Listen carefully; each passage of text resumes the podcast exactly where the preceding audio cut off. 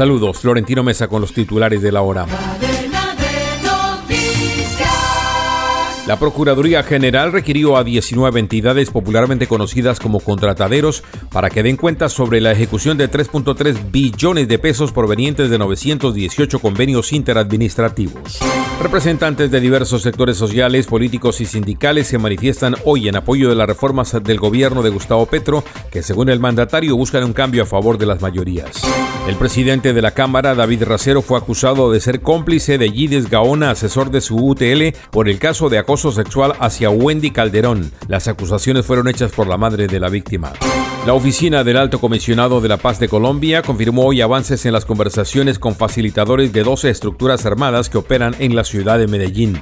Las autoridades de Bogotá capturaron a 18 personas vinculadas a la denominada estructura delincuencial conocida como Satanás 2, la cual estaría implicada en hechos de extorsión en la localidad de Kennedy. Llegó la tienda express, el más espectacular programa de fidelidad para tenderos y consumidor final.